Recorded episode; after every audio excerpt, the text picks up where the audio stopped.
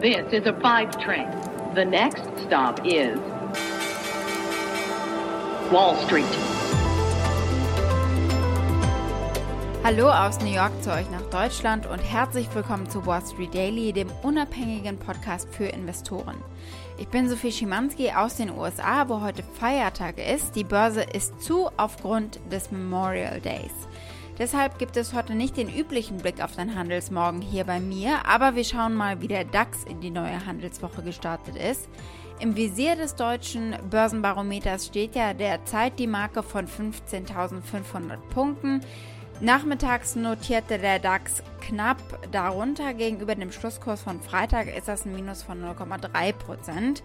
Das Handelsvolumen ist wegen unserem Feiertag hier in den USA eher niedrig. Außerdem gab es einige spannende Daten und Studien zu verarbeiten. Die OECD spricht äh, heute Morgen von einer deutlich verbesserten Konjunkturlage. Die Weltwirtschaft dürfte im laufenden Jahr um 5,8 Prozent wachsen und damit um 0,2 Punkte mehr als im März angenommen. Das teilte die Organisation für wirtschaftliche Zusammenarbeit und Entwicklung vorhin in Paris mit. Für das kommende Jahr nimmt sie einen Plus von 4,4 Prozent an. Das ist auch mehr, als sie bislang prognostiziert hatte. Und weiter geht's mit den neuesten Werten zur Inflationsrate aus Deutschland. Der Aufwärtstrend hat im Mai angehalten, wenig überraschend. Die Inflation lag laut der ersten Schätzung bei 2,5 Prozent, der höchste Stand seit zehn Jahren. Preistreiber Nummer 1 äh, blieb im Mai die Energie, die sich äh, um 10% verteuert hat. All das ist die Basis für den heutigen Handelstag. Ein Handelstag ist es noch, dann ist der Monat Mai auch vorüber und von einem Sell in May hat man noch nichts gespürt. Verkürzte Handelswoche in den USA, da ist nämlich heute das Gedenken an die Gefallenen im Krieg. Das Gerangel zwischen Bullen und Bären, es geht wohl in eine weitere Runde, weil eben auch ganz klar, ja, die Impulse fehlen. Inflationsängste immer noch da und wir gucken, was es so Neues gibt. Wir werfen als erstes heute einen Blick auf die kurze Woche. Was steht alles an? Und dann unser nächstes Thema. Morgen startet ja der neue Handelsmonat. Was ist vom Juni zu erwarten und wie sah der Mai eigentlich aus? Wir blicken voraus und wir ziehen Bilanz. Tesla liefert bald das Model S Plaid aus. Es kommt aber wieder zu Verzögerungen in der Produktion. Die Aktie des Tages ist die vom Medienkonzern Viacom CBS. Die haben am Wochenende einen Sieg eingefahren, dank ihrem Filmstudio Paramount.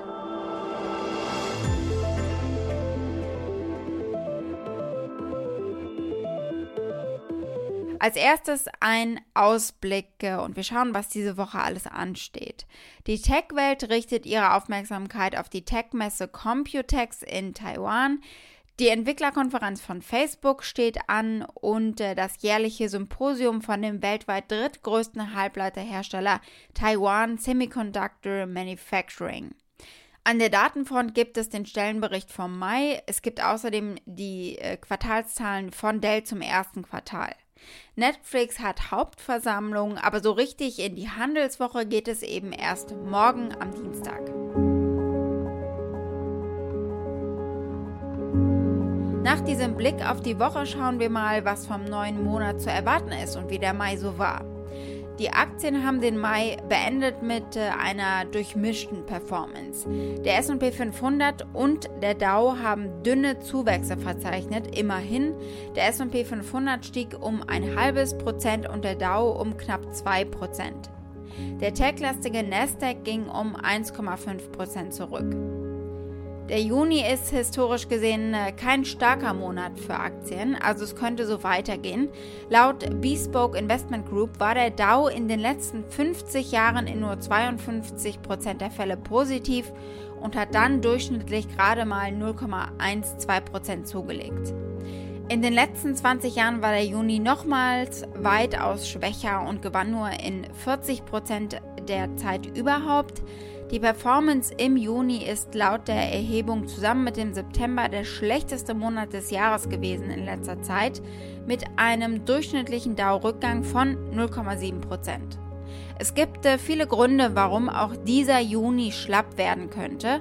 Wir haben letzte Woche den höchsten PCI-Wachstumswert seit 1992 gesehen für April, heißt, die Konsumenten müssen mehr zahlen für ihre Konsumausgaben. Und äh, die Benzinpreise und Ölpreise sind enorm angezogen äh, und das bedeutet eben insgesamt ein höheres Preislevel. John Najayan von MarketRebellion.com sagt, er sieht einen moderaten Juni. Uh, you know, uh, let's see how people react to, again, those highest gasoline prices since 2014 as they 37 million people travel this weekend or whatever the numbers are as projected. I think people do want to get out. I know that they're packed on planes that I'm on and so forth because I traveled three times this week and the planes were jammed. Um, however, I think that a lot of what is happening right now is going to moderate behavior. I think the fact that people um, are spending so much more at the pump is going to moderate some of that behavior. And I think overall, personal uh, consumption and expenditure, um, these numbers are running really hot. Und dann noch ein Gedanke. Am 30. Juni endet das Mietmoratorium, das für einige von der Pandemie besonders hart getroffene Amerikaner gegolten hat. Und äh, für viele US-Amerikaner oder für diese US-Amerikaner wird eben massenweise Miete fällig im Nachhinein. Das Geld wird dann eben bei den Vermietern landen und nicht im Konsum und damit eben auch nicht im Aktienmarkt. Bewegung geben könnte es diese Woche beim Autobauer Tesla, denn es gab einen Tweet von Musk. Der Autohersteller will damit beginnen, die lang erwartete Model S Plaid-Variante zu liefern. Der Termin war für den 3. Juni eigentlich geplant, aber jetzt hat Musk ihn nochmal verschoben auf den 10. Juni, weil das Auto noch nicht so weit sei, lautet es in dem Tweet von ihm. Needs one more week of tweak. Hat er wortwörtlich geschrieben, heißt so viel wie eine Woche mehr Feinschliff ist eben noch nötig. Das Model S ist das Flaggschiff von Tesla und nach dem Tesla Roadster der ersten Generation im Jahr 2008 der erste Pkw des Unternehmens. Und der soll vor allem eines sein, schnell wie der Wind. Hier die Vorstellung im vergangenen September vor treuen Tesla-Fans in ihren Teslas. And uh, we should probably talk about uh, the you know Model S Plaid. Yeah, what about that? yeah. We took the la latest Plaid out to Laguna Seca on Sunday, uh, so uh, we're confident the Model S Plaid will achieve the uh, the best track time of any production vehicle ever, of any kind, two door or otherwise. And you can order it now, uh, and it's. Available uh, uh, basically end of next year. So, was ist nun so besonders an diesem revampten Model S? Tesla verspricht eine geschätzte Reichweite von über 600 Kilometer, eine Höchstgeschwindigkeit von 320 km/h und äh, zwei Sekunden für 0 auf 100. Das Model S Plate ist derzeit bei etwa 120.000 US-Dollar gelistet im Preis. Weiß ist die einzige kostenlose Lackoption übrigens. Für alle anderen Farben muss man obendrauf zahlen. Ein komplett schwarzes Interieur ist standardmäßig mit Kohlefaser- oder Holzverkleidungen ausgestattet, während die Innenfarben schwarz-weiß oder creme 2000 US-Dollar nochmal obendrauf kosten. Und dann können Kunden für 10.000 US-Dollar, wenn sie wollen, äh, die Funktion Self-Driving quasi mit dazu kaufen. Eine Funktion, die in der von Tesla beschriebenen Kapazität eigentlich so noch gar nicht vorhanden ist. Während des äh, Earnings Calls nach dem vierten Quartal kündigte Tesla an, das Model S mit einem komplett überarbeiteten Innenraum ab Februar zu liefern. Tesla hatte jedoch einige Verzögerungen bei der Produktion, obwohl nicht genau bekannt ist, äh, was diesen Stillstand verursacht hat. Aber diese Woche auf jeden Fall mal die Tesla-Aktie im Auge behalten und natürlich den Twitter-Account von Elon Musk, je nachdem, ob er den Termin vielleicht nochmal verschiebt. Und deswegen auch noch ein Blick auf die Aktie. Die Tesla-Aktie hat seit Jahresbeginn etwa 11% verloren. Dabei verzeichnete der Autobauer aus den USA ein äußerst erfolgreiches erstes Quartal.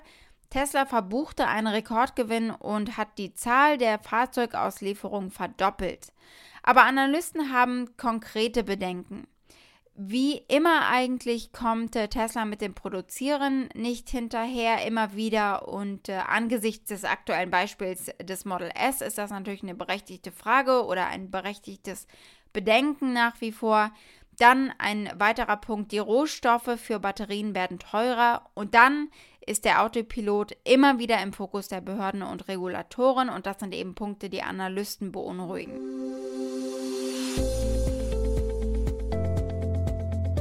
Und dann ein unterhaltsames Thema für euch im wahrsten Sinne des Wortes. Schauen wir auf Viacom CBS. Dessen Studiosegment Paramount hat am Wochenende den zweiten Teil zu A Quiet Place rausgebracht. Und Hollywood ist erleichtert, denn die Leute sind tatsächlich wieder in Kinos gegangen, um sich zu fürchten. Es ist schließlich ein Horrorfilm. I don't know why you came all the way up here. There's nothing left.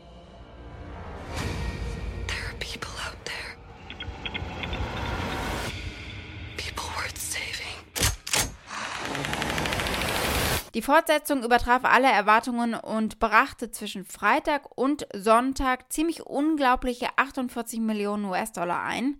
Der Film wird derzeit an etwa 4000 äh, Orten gezeigt hier in den USA und wird voraussichtlich bis zum äh, Abend des Montags, also später heute Abend, beachtliche 58 Millionen US-Dollar einbringen. Diese Ticketverkäufe sind äh, so bedeutend, weil sie nicht weit von dem entfernt sind, was äh, Paramount vor der Pandemie geplant hatte. Die Fortsetzung sollte ursprünglich schon im März 2020 erscheinen und dann kam eben die Pandemie. Während dieser schwierigen Zeit haben sie einige Filme an Streaming-Plattformen verkauft, statt sie eben in Kinos zu zeigen.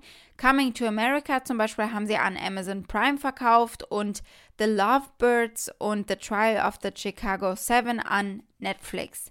Aber an A Quiet Place 2 haben sie festgehalten für die Kinos und ihre Strategie scheint aufgegangen zu sein. Und so läuft es äh, in einem Bereich wieder besser immerhin. Viacom CBS hat in 2021 bislang sehr negative Schlagzeilen gemacht, obwohl das eigentlich gar nicht ihre Schuld war. Das Unternehmen war nämlich verwickelt in das vielleicht größte Wall Street-Drama des Jahres, bislang den Zerfall von Arch Egos Capital Management. Die Aktie ist innerhalb weniger Tage um 55 Prozent gefallen und äh, dann verschärfen sich natürlich auch gerade noch die Streaming-Kriege, auch vor allem eben in der Pandemie. Schauen wir, was Analysten sagen über Viacom CBS. Der Konsens unter 31 Analysten ist ein Halten-Rating. Die 26 Analysten, die 12 Monats Preisprognosen abgeben, haben ein Medianziel von 49 Dollar. Das entspricht einem Anstieg von etwa 15,5 Prozent gegenüber dem letzten Preisziel von 42 Dollar und 42 Cent. Wall Street. Damit war es das für heute. Wir hören uns hoffentlich morgen wieder. Dann sind auch die Märkte bei mir in den USA zurück aus dem langen Wochenende. Für Fragen oder Vorschläge erreicht ihr mich via E-Mail unter wall-street-daily at mediapioneer.com. Damit euch allen einen schönen Abend noch in Deutschland und bis morgen, eure Sophie.